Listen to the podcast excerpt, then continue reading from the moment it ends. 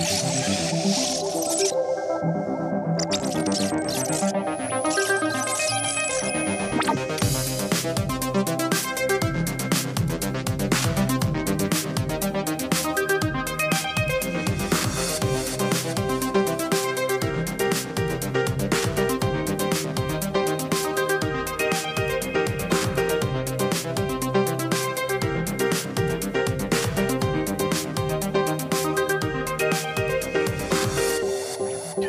parle de nouvelles technologies avec des dirigeants d'entreprise, les échanges tournent très vite, très très vite autour de ce que les nouvelles technologies peuvent leur apporter pour développer leur business avec les clients, pour améliorer l'efficacité opérationnelle des équipes et aussi pour leur permettre d'embrasser le futur.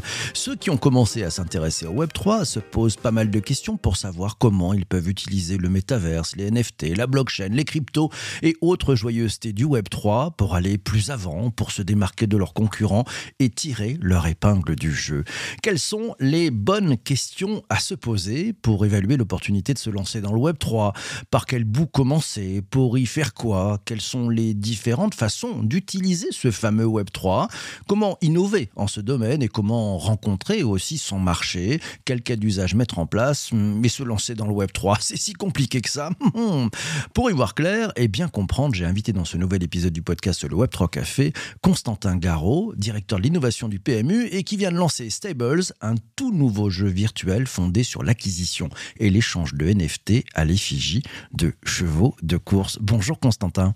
Bonjour. Ravi de t'accueillir euh, bah, dans, ce, dans ce podcast matinal qu'on enregistre à la fraîche avec les participants qui sont sur Twitch et sur LinkedIn.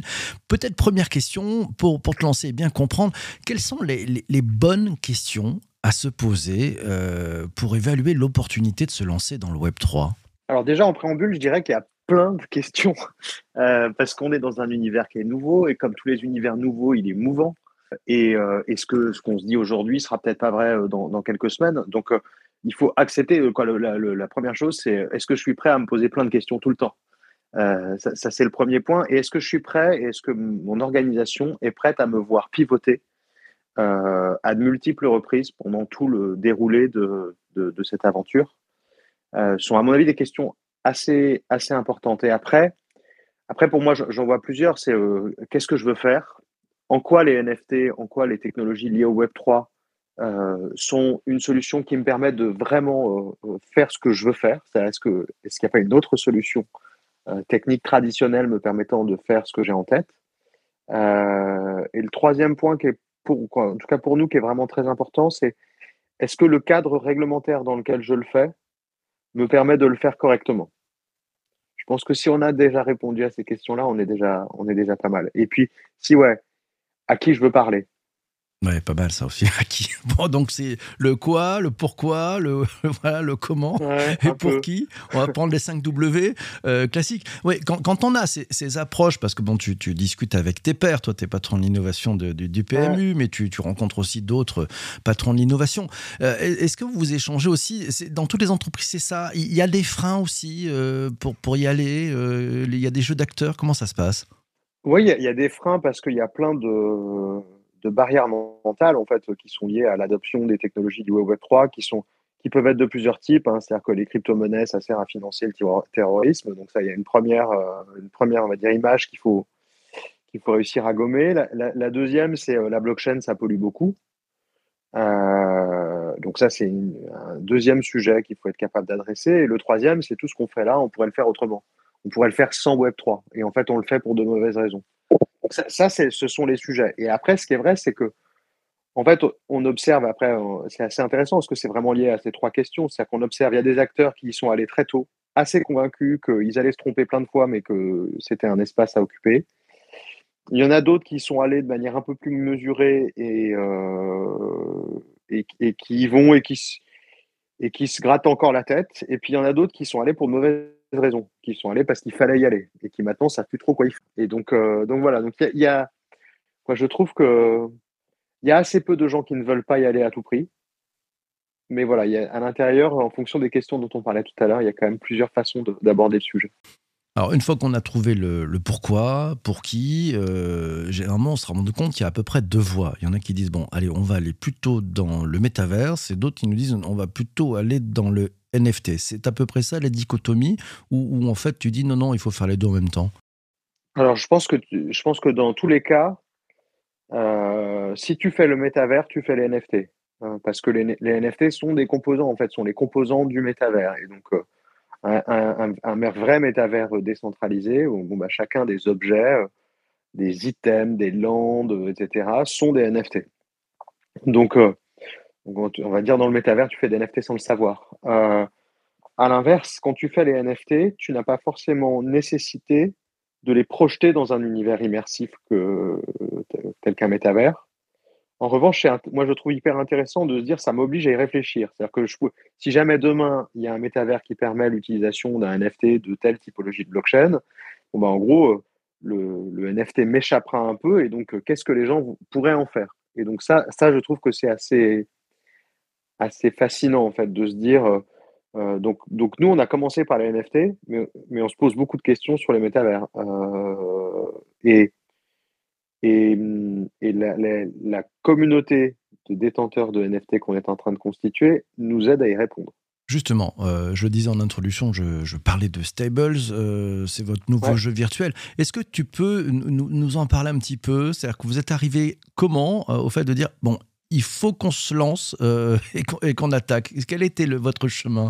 En fait, on, réfléchissait, on avait un projet de réflexion autour de, l'avenir de ce qu'on fait, donc euh, l'avenir de notre jeu, euh, l'avenir de notre point de vente, euh, l'avenir du pari, etc. Et donc on avait plein d'idées qui étaient des idées assez, assez, bonnes et mais assez traditionnelles. Et donc chacune des équipes qui bossaient sur le projet devait se, mettre en situation de pitcher à un jury le projet retenu. Et 48 heures avant de soumettre, ou 24 heures avant de soumettre, on s'est dit c'est quand même dingue. En fait, on, a, on a fait on a utilisé, on va dire entre guillemets, toutes nos cartes habituelles, mais on n'a pas fait euh, le Web 3 alors qu'il y a Sorar, alors qu'il y a d'autres jeux autour de nous qui se développent. Ce serait quoi si on faisait quelque chose dans cet univers-là? Et donc on s'est mis dans, une, euh, dans un box, on a gratté des slides pendant, pendant quelques heures. Et en fait, on a présenté à la fin de l'exercice où on avait présenté des, des jeux, des nouveaux jeux, etc. On a présenté ce jeu-là avec une, conviction qui était assez forte, qui était de dire voilà, on ne sait pas trop ce que ça peut donner, mais euh, ça existe dans d'autres univers, ça marche bien, euh, ça a une forte traction et ça nous permettrait de parler à des gens différents. Et c'est ce projet-là qui a été retenu euh, à l'unanimité et qu'il a fallu ensuite, on va dire, un peu préciser. D'accord, on voit bien une idée, ça a germé. tiens, Alice attaque et dit pourquoi avoir choisi de développer sur Tezos?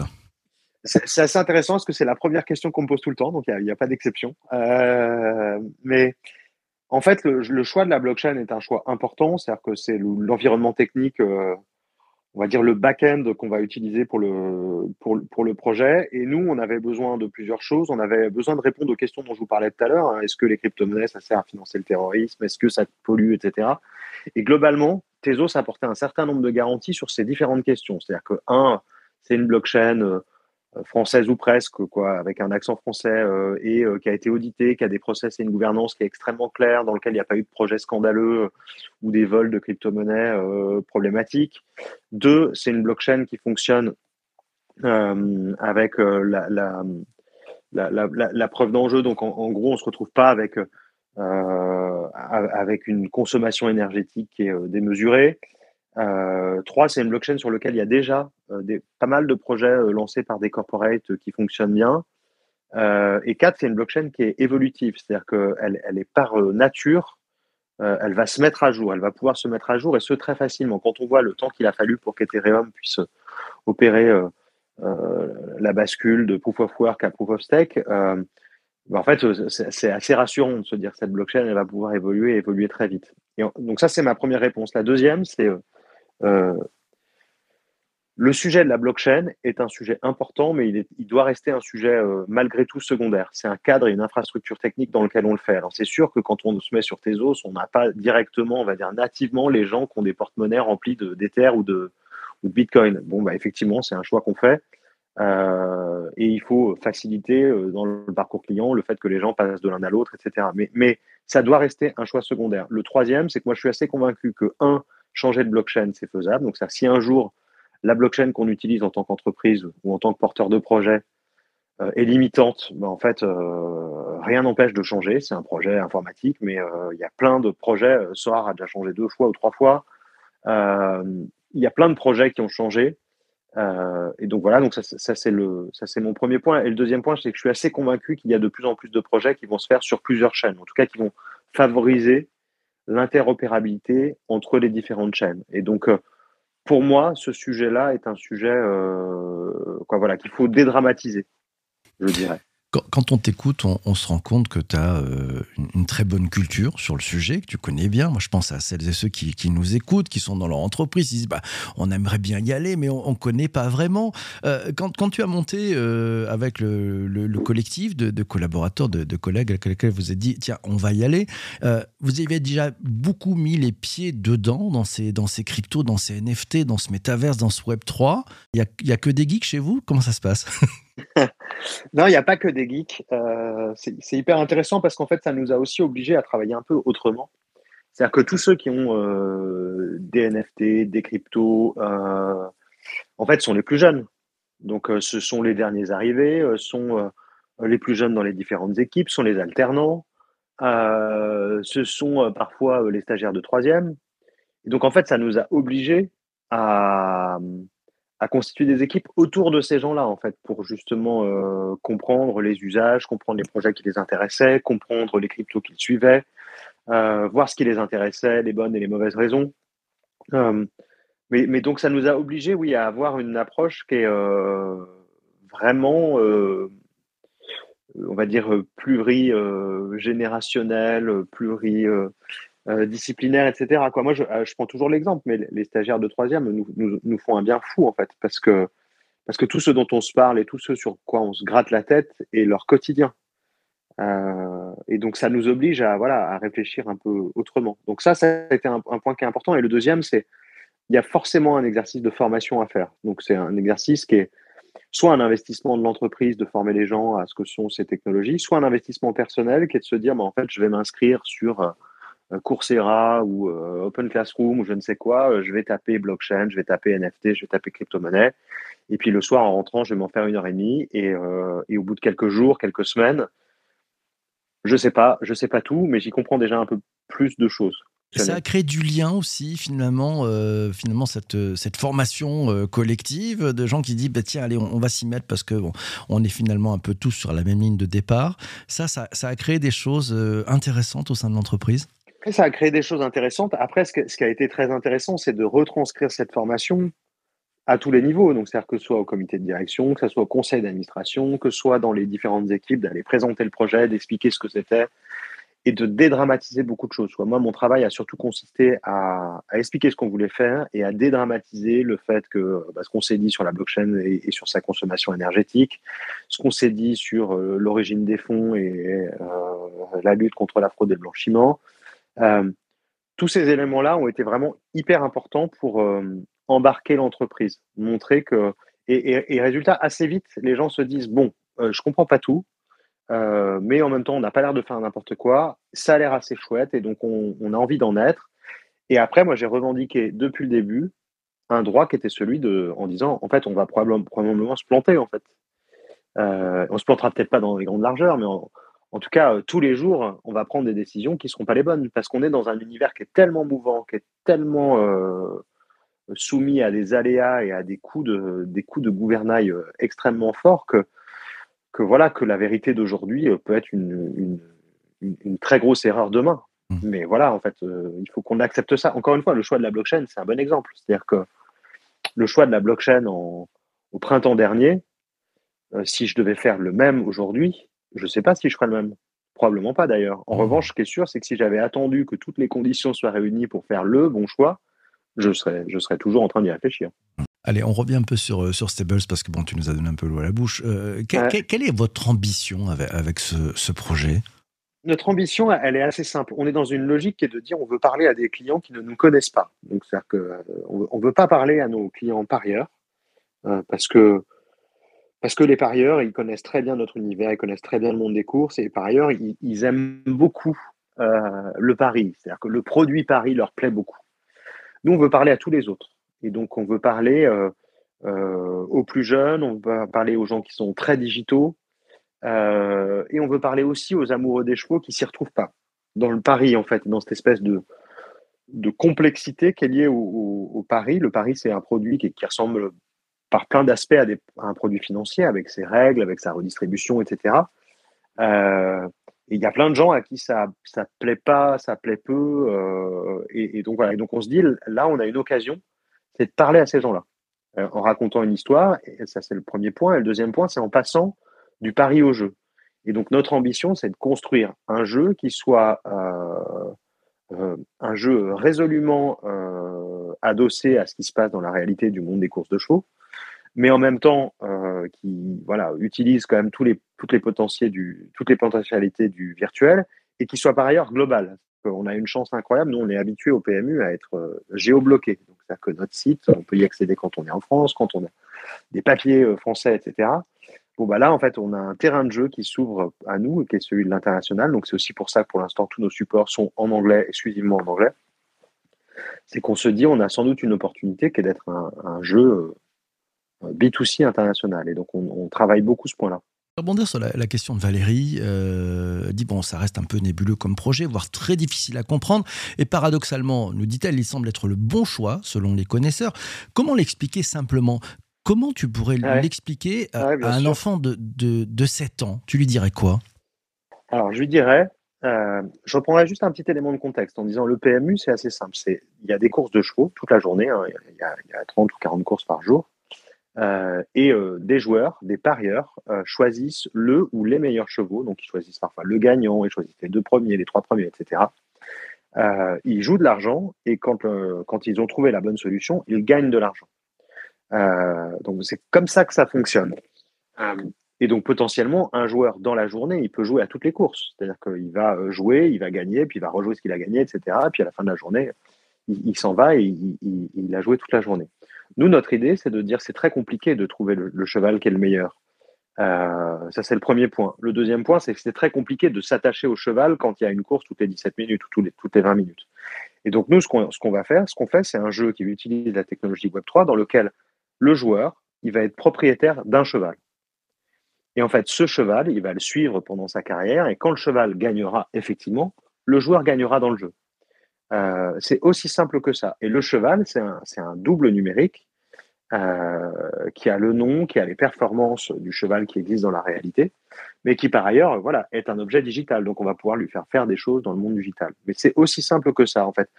Euh, le, PMU, c'est un jeu de paris dans lequel les parieurs jouent sur les chevaux des autres, on va dire. Euh, nous, ce qu'on veut faire avec Stable, c'est un jeu extrêmement simple dans lequel je suis le propriétaire du cheval. Super simple, c'est très clair.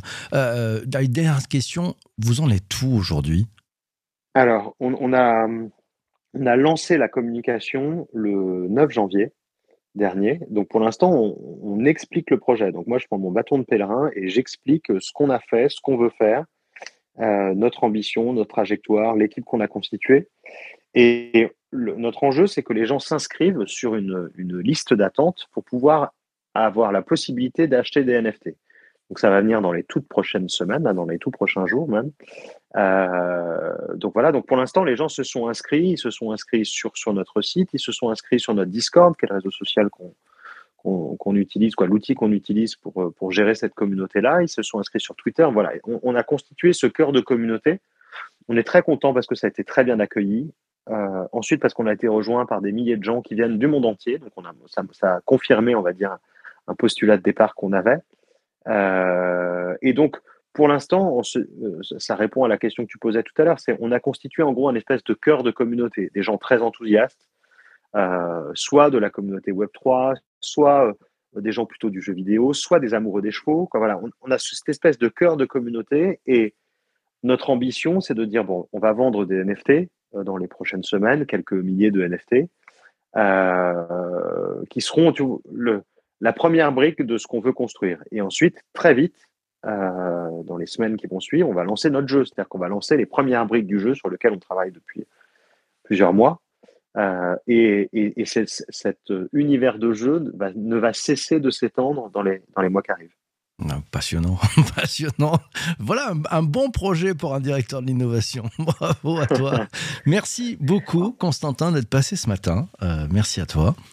Avec grand plaisir. Merci beaucoup de m'avoir accueilli. Un grand plaisir. Merci aussi à, vous tous qui avez participé pour ce, pour ce direct. Merci à toi d'avoir écouté cet épisode du Web 3 Café jusqu'ici. C'est fantastique. Et puis, euh, bah, on se retrouve très très vite pour un prochain épisode. Puis d'ici là, n'hésite pas, tu mets 5 étoiles, un commentaire si sur euh, Apple Podcast, Spotify, ça marche aussi pour les étoiles. Tu peux partager autour de toi ce podcast, fais le savoir. Et puis surtout d'ici là, surtout, surtout, surtout, fais-toi plaisir. Ciao, ciao, ciao. Salut, bye bye.